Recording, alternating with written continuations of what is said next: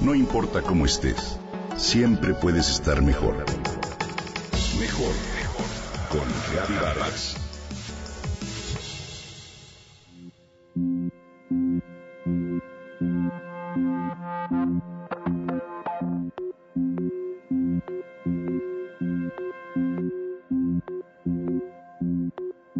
Entre 2015 y 2017, en la provincia Cabo Occidental de Sudáfrica, se presentó una fuerte sequía que afectó seriamente a Ciudad del Cabo por la falta de agua. Si bien la causa de esta crisis fue al parecer la sequía extrema que excedió las medidas de planificación tomadas por el Departamento de Agua y Saneamiento de la ciudad, lo cierto es que otros factores como el crecimiento de la población, la agricultura y la respuesta inadecuada a las restricciones impuestas en el consumo de agua contribuyeron de manera definitiva en que se presentara esta escasez de líquido.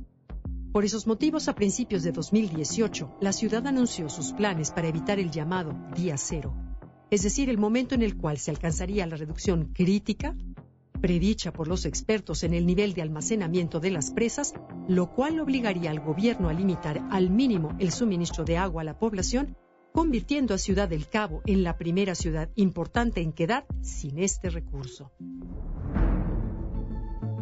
A través de medidas de ahorro, en marzo de 2018, la ciudad había ya reducido significativamente su consumo y a mediados de agosto sus principales embalses habían recuperado el 65% de su volumen almacenado.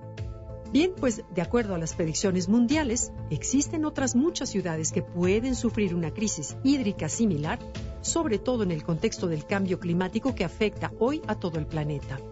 Entre ellas, la Ciudad de México ocupa la octava posición en la lista de ciudades en las que se espera que se presente ese temido día cero en los próximos 10 años.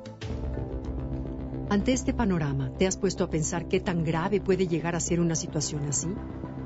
¿Te imaginas lo que sería ver a todos los habitantes de la Ciudad de México hacer interminables filas para recibir una única dotación diaria de agua, seguramente las imágenes que lleguen a tu mente no serán nada alentadoras.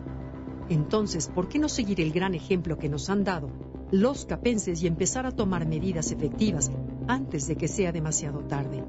Para lograr una verdadera solución, sin duda se requiere que todos participemos en plena conciencia de que sin nuestra colaboración no nos salvaremos del infortunado destino que nos espera cada uno de nosotros puede poner en práctica las siguientes acciones que aunque aparentemente son pequeñas, en conjunto pueden tener una repercusión trascendental.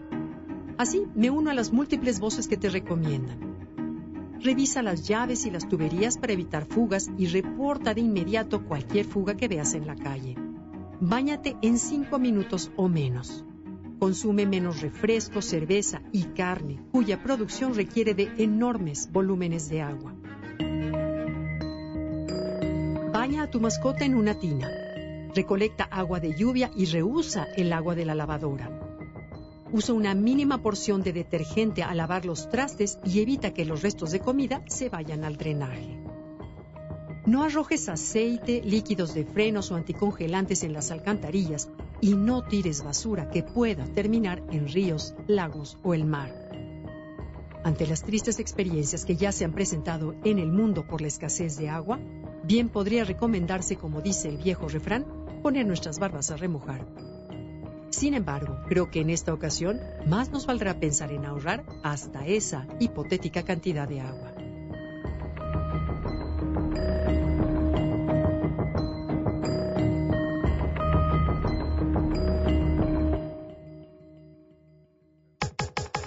Comenta y comparte a través de Twitter. Gaby-Vargas. No importa cómo estés, siempre puedes estar mejor. Mejor, mejor. Con Gaby Vargas.